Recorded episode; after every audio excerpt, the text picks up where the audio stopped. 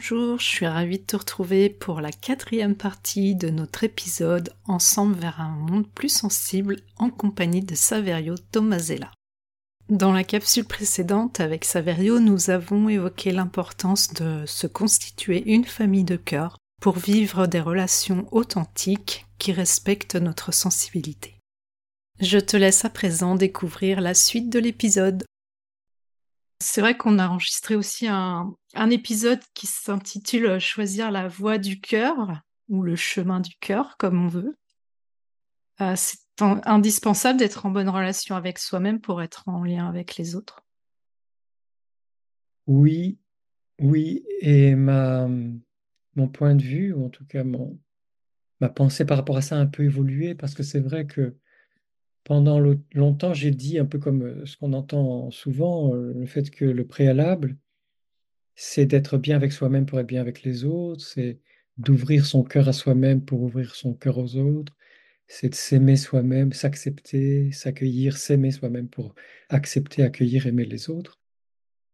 Et puis j'ai entendu plusieurs personnes euh, dire des choses très justes concernant le bébé et l'enfant. Mm-hmm. C'est-à-dire oui pour les adultes, mais le bébé et l'enfant ont d'abord besoin que mmh. leur maman, leur papa, leurs grands-parents, leurs oncles et tantes, leurs frères et sœurs, et puis plus tard les, les, enseignants à l'école, qu'un certain nombre d'adultes, et le plus possible, euh, ouvrent leur cœur à l'enfant. Mmh. L'enfant a besoin qu'on ouvre son cœur, euh, que les autres lui ouvrent son cœur et, lui ouvrent ses bras, leurs bras, et, et l'écoutent et l'accueillent tel qu'il est, et le, et, se réjouissent de ce petit humain qu'il est ou qu'elle est, euh, pour euh, qu'il se sente validé, qu'il se sente conforté dans son existence et dans son essence d'être humain, euh, qu'il se sente être une bonne et belle personne et qu'il se sente adoubé, hein, comme les chevaliers, qu'il mmh. se sente sacré. Je sais que les mots sont forts, mais sont importants pour moi qu'il se sente adoubé et sacré dans sa sensibilité. C'est-à-dire ce mm. trésor précieux, infiniment précieux de notre sensibilité, il a besoin d'être adoubé, d'être sacré. C'est-à-dire, voilà, tu es la reine de ta sensibilité, tu es le roi de ta sensibilité. Et tel que tu es avec ta sensibilité, petit humain ou petite humaine, tu es belle, tu es beau, tu es bien, comme ça. Et ce sont c'est cette ouverture du cœur, c'est cet amour et cette acceptation de l'enfant qui va lui permettre en grandissant, devenant adulte, de s'aimer en mm. s'accueillant, en s'acceptant et, et, prenant soin d'elle ou de lui-même. Donc, oui, on peut dire là encore théoriquement, ou quand tout va bien, je m'aime, me permet d'aimer les autres, mais quel est le long chemin? Ne l'oublions pas. Ce long chemin du bébé, du petit enfant, de l'enfant et même de l'adolescent, qui a tellement besoin qu'on lui ouvre son cœur et qu'on l'accepte, qu'on l'aime tel qu'elle est, tel qu'il est. Oui, effectivement, c'est difficile de s'aimer soi-même quand on n'a pas ressenti cet amour de la part des autres quand on était plus, petit. Et euh, c'est vrai qu'aussi, euh, je ne pourrais pas donner euh, d'exemple exact, mais il y avait des expériences justement qui avaient été faites avec des bébés comme ça où on, se contentait juste de leur faire les soins nécessaires, donner à manger, etc., mais sans leur donner d'affection, sans jouer ou quoi que ce soit avec eux. Le développement de l'enfant, il était beaucoup. ils n'avaient pas de réaction, en fait, ils étaient euh, ça. pas en lien avec les autres. C'est ça, hein, ce sont des bébés et des enfants qui, qui sont hagards, mm. qui sont absents, qui, qui sont dans uniquement le fonctionnement physiologique, mais plus du tout dans la vie relationnelle. Hein. Ça rejoint la première question que tu m'as posée.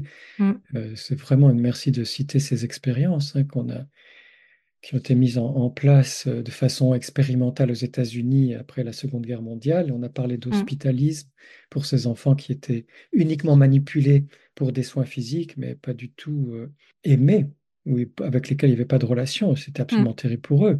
Et puis on a eu la, la tristesse, l'effarement de découvrir en Roumanie ces orphelinats dans lesquels les enfants étaient tellement délaissés, tellement sans relation avec personne, qu'ils étaient même pas des animaux ou des bêtes, c'était des, ah. des, fantômes en fait, des fantômes d'eux-mêmes. Hein. donc c'est tellement, tellement important. Hmm. Alors tu m'as dit récemment que tu avais lu Cessez d'être gentil, soyez vrai de Thomas alors je vais mal prononcer, mais c'est pas grave, Ansembourg, Mm. et qui parle de la, de la communication non violente. Est-ce que tu peux nous dire ce que tu as apprécié dans ce livre et ce qu'il t'a apporté? Ça faisait longtemps que je voulais le lire, euh, et c'est un livre qui est pas forcément très récent, je crois qu'il est de 2004. Parce que bon, euh, moi, on m'a souvent reproché que j'étais trop gentille. Donc je me suis dit peut-être que je vais trouver une solution miracle dans le livre. Et puis en fait, euh, j'ai vu que c'était un livre qui parlait de la, de la communication bienveillante. Mais euh, ce que j'ai aimé dans le livre, c'est que justement, il parle de tout ça, euh, Thomas d'Azinbourg, euh, que bah, c'est important d'abord, euh, pour être en relation à l'autre, de comprendre ce qui se joue en nous, en fait, pour pouvoir être en lien euh, avec l'autre, comprendre quels sont nos besoins pour pouvoir mieux exprimer nos demandes, etc. Parce que c'est vrai que pense euh, à la communication bienveillante, ça peut paraître un peu abstrait parfois euh, de dire euh, il faut parler d'abord de soi, de nos sentiments, etc.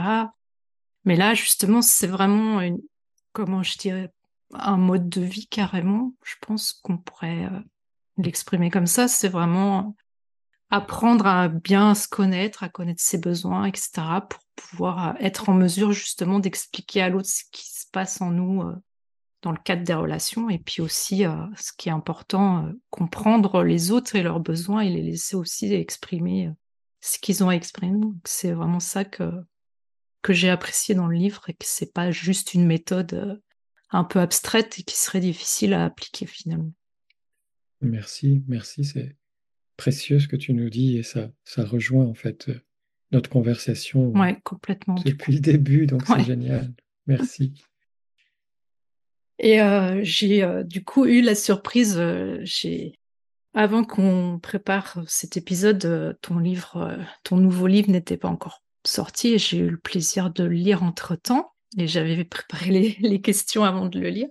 Et j'ai vu que tu parles justement de la communication euh, bienveillante dans ton nouveau roman qui s'intitule Mille battements d'ailes.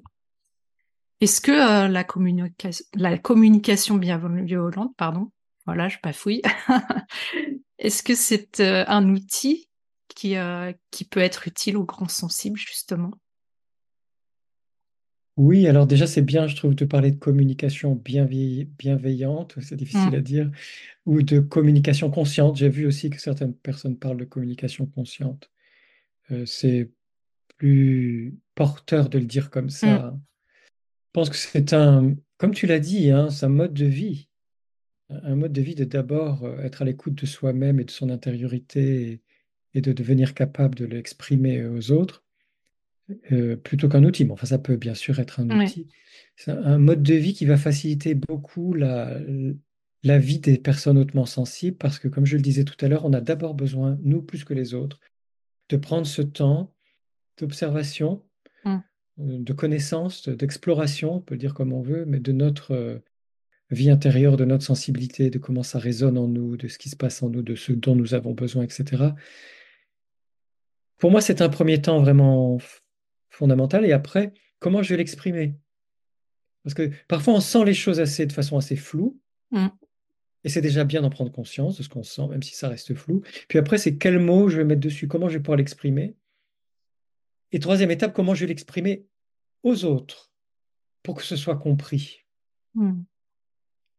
Et pour que de mieux en mieux, je puisse euh, poser des demandes par rapport à mes besoins euh, ou à mes ressentis euh, qui permettent de favoriser la relation. Donc oui, moi je conseillerais toutes les personnes euh, qui, sont prêtes à faire ce, ce cheminement hein, dans- dans- parmi les grands sensibles de, voilà, de, de suivre ces étapes. Quelle est la situation? Qu'est-ce que je ressens dans cette situation? Qu'est-ce que ça révèle comme besoin profond en Mm. moi? Et comment je vais pouvoir l'exprimer, notamment sous forme de demande? Et de, de ne pas se laisser débouter ou de, de ne pas renoncer, voilà. Euh, si en face de nous, il y a des personnes qui comprennent mal ce cheminement, puisqu'il n'est culturellement, il n'est pas habituel dans Mm. nos, dans nos contrées, c'est vraiment un- le développement d'une autre culture hein, qui fait pour moi partie vraiment de la révolution sensible, d'une culture plus sensible, plus humaine. Et c'est tout l'objet de, de mon roman Mille battements d'ailes, de, de tenir bon en se disant, je sens que c'est bon pour moi, cette connaissance de moi qui me permet de percevoir ce que je ressens, de l'exprimer à l'autre, de, d'écouter mes besoins, de, le, de, le, dire à l'autre et de poser des demandes, même si en face de moi, au début, ça ne, ça ne résonne pas, il n'y a pas d'écho, les autres se disent mais qu'est-ce qu'elle raconte ou qu'est-ce qu'il raconte, euh, qu'est-ce que c'est que ça, de ne surtout pas, et ça je crois que c'est une des grandes lois de la haute sensibilité, de ne surtout pas s'adapter à un monde qui, est moins sensible que nous, mmh. ou à un monde qui est moins évolué que nous, parce que là je crois vraiment que les personnes qui pratiquent la communication consciente ou la communication bienveillante sont des personnes plus évoluées, qui sont pionnières d'un monde nouveau, d'un monde meilleur, et c'est à nous de tenir bon pour, euh, pour dire, ben voilà, moi c'est comme ça que je communique à partir de maintenant, autant que faire se peut. Hein. Mmh. Euh, et, je vais continuer à communiquer comme ça jusqu'à ce que les autres s'adaptent à moi et non pas moi qui vais continuer à m'adapter à un monde qui est déficient. Mmh. Un monde qui, du point de vue relationnel, du point de vue de la communication, du point de vue des relations, du point de vue de la sensibilité, est un monde profondément déficient. Mmh. C'est à nous de donner l'exemple. Ça peut être bénéfique pour tout le monde, finalement pas ah, que bah, pour les super sensibles. C'est sûr, c'est sûr. Mm.